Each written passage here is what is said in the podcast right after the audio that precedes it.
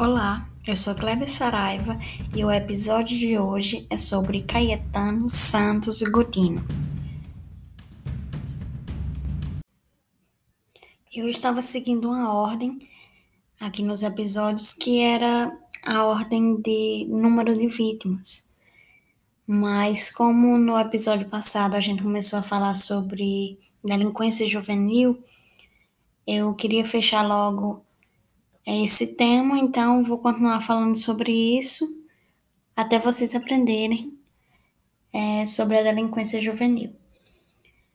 E ele foi escolhido justamente por isso. Ele nasceu em 1896 na Argentina e ele matou pouco, né? Considerando os outros, os anteriores.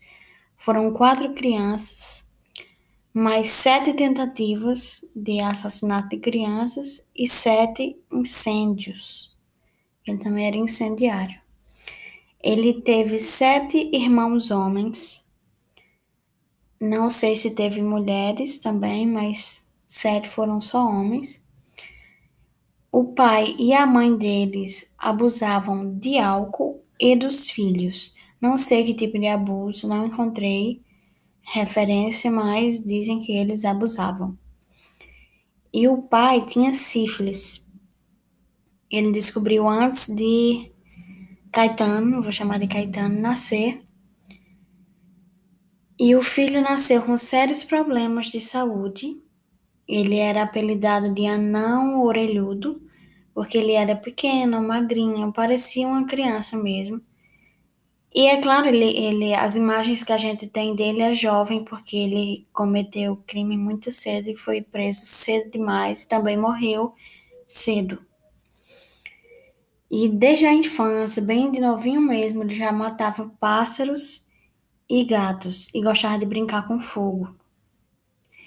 Ele saiu da escola por causa do próprio comportamento, não sei se foi expulso mas era certeza que ele também, além do comportamento, ele não tinha vontade de ir, ele não se interessava pela escola. Aos sete anos, ele bateu com uma pedra na cabeça de uma criança de dois e jogou ela numa vala. Mas alguém viu e tirou a criança, ela ficou bem.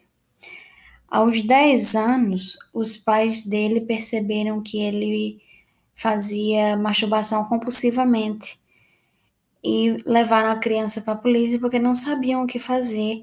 E ele ficou preso por dois meses, com dois anos, porque os pais não sabiam o que fazer com ele.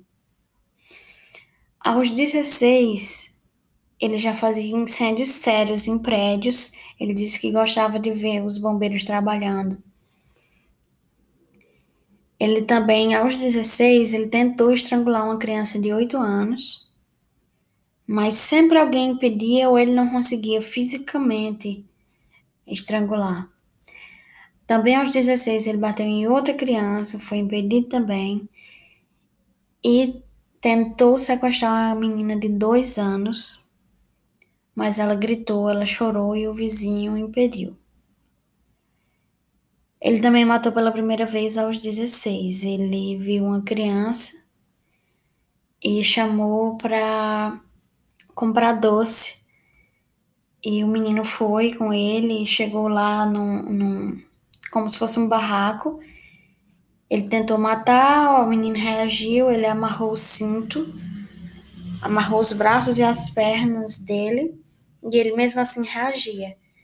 Aí ele teve a ideia de martelar a cabeça do menino, mas ele não tinha prego, então ele deu uma saída procurando um prego e no caminho bem perto encontrou o pai do menino que ele estava tentando matar. O pai perguntou: Cadê meu filho? Acho que ele sabia que saíram juntos. Cadê meu filho? Ele disse: Não sei onde tá.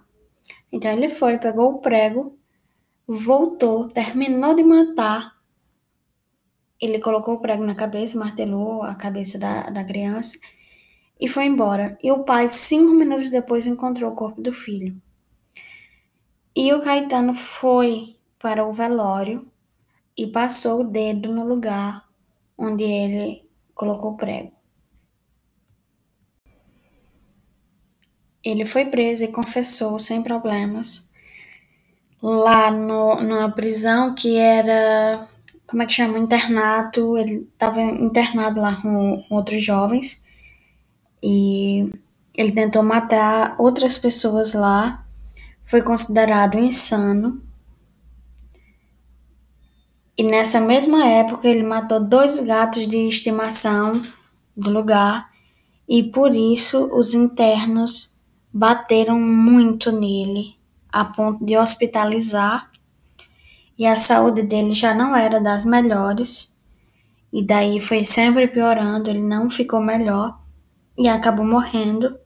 Alguns até dizem que foi suspeita a morte dele, mas se você considerar que ele já era doente, tem essa influência aí. E esse foi o caso, bem curto. Vamos aqui para nossa tabela de delinquência juvenil, para vocês decorarem. É, primeiro item: quebrar as vidraças das casas vazias. Atear fogo em algo, uma lixeira, uma mesa, um carro. Ele já brincava com fogo muito cedo, então esse tá aí. Bater, quebrar ou arranhar carros e motos estacionados.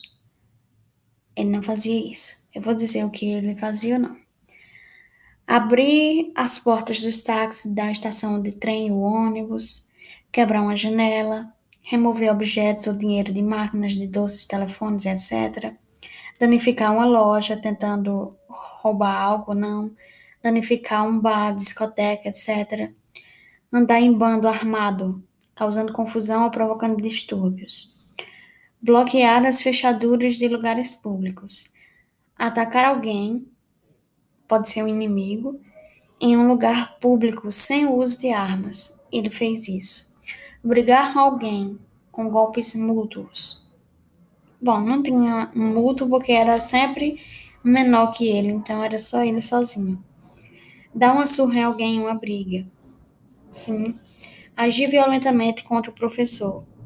Ameaças, insultos. Ele saiu muito cedo por problemas de comportamento então teve alguma coisa aí com a escola também. Ameaçar ou assustar alguém com a arma nunca foi com arma. Dar um soco um chute em alguém, sim. Usar qualquer tipo de arma em uma briga. Agredir um policial, incitar, incitar distúrbio na rua. Agredir alguém tentando matar, sim.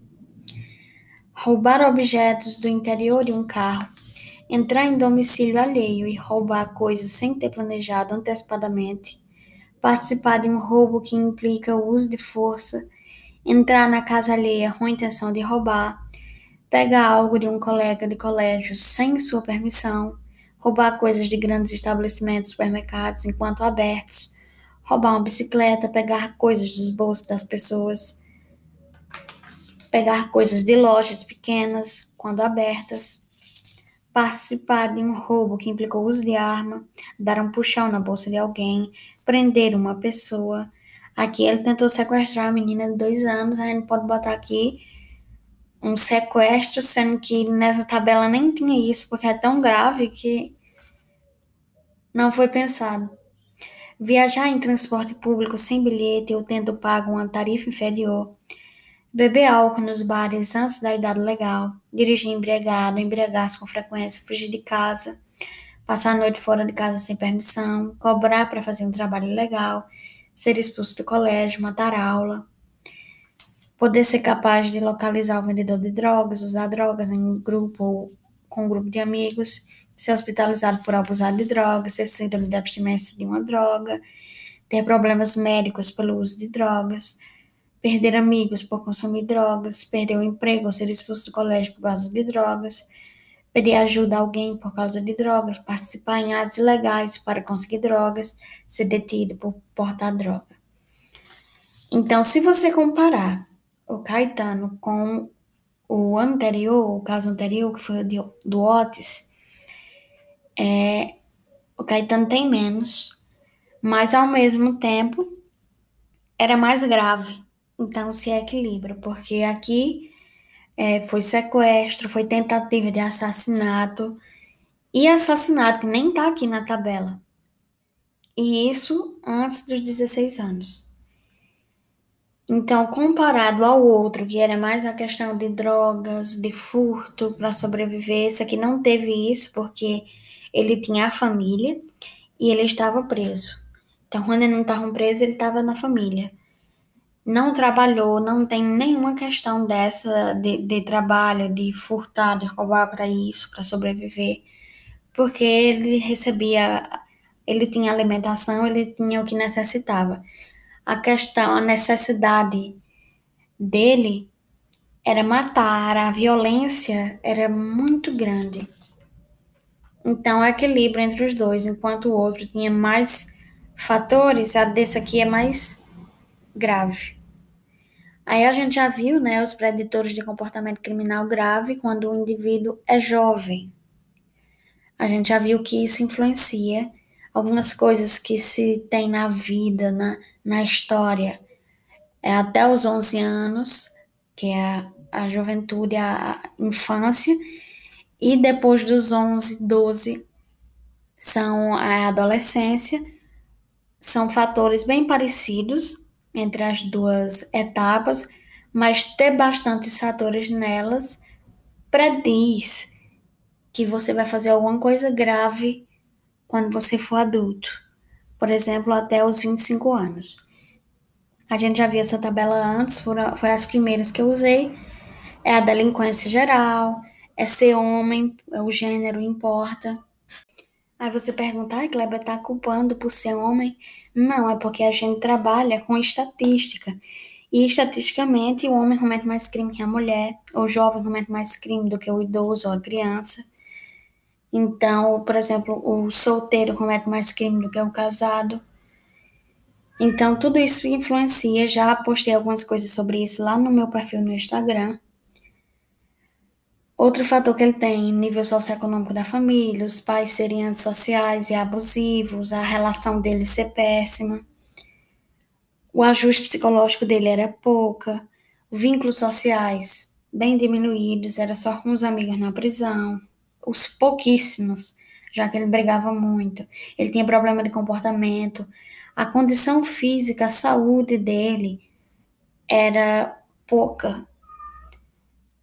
Aí você pode achar que, por exemplo, quando se fala aqui em condição física, é porque, por exemplo, um homem muito forte tem mais chance de cometer. Não é isso, é porque se o, o, o físico está prejudicado, pode ser também por questões biológicas, neurológicas, pode ser que tudo isso seja afetado também. Então tem que se levar em consideração o biológico. Os pais abusivos também já tá aqui. E esses eram os fatores que ele tinha, que já estava dizendo que algo ia acontecer quando ele fosse adulto. Mas ele foi preso na juventude mesmo. Aí a questão da reincidência. A idade ele era muito jovem, então, por exemplo, lá na, na não, acho que não era no país dele, não, mas teve um país aqui bem parecido com o nosso, eu tava olhando, que a pena máxima era 30 anos. Aí o homem saiu, mas era muito jovem porque também cometeu cedo. Então ele saiu numa idade que ainda se comete muito crime e isso é complicado, porque já estava dizendo que ser jovem está predizendo a reincidência. A história deletiva dele adulto não tem, porque foi muito cedo. Foi com 16 anos que ele foi preso de verdade mesmo, de ficar. A delinquência na família, os pais abusando dele, abusando de álcool, é, vai saber o que aconteceu nesses abusos. Entregaram ele para a polícia logo cedo, então nem a relação deles era boa a ponto dele poder voltar para casa. As práticas educativas da família, péssima, a estrutura familiar. Você entregar seu filho para a polícia com 10 anos porque você não consegue lidar com ele, tem alguma coisa aí. Aí o gênero novamente, o nível socioeconômico, as necessidades criminógenas dele era é, é de muita agressividade. É isso que, que mais tem na história dele, é a agressividade bem desenfreada, sem ter um foco específico. Parece que era contra todos.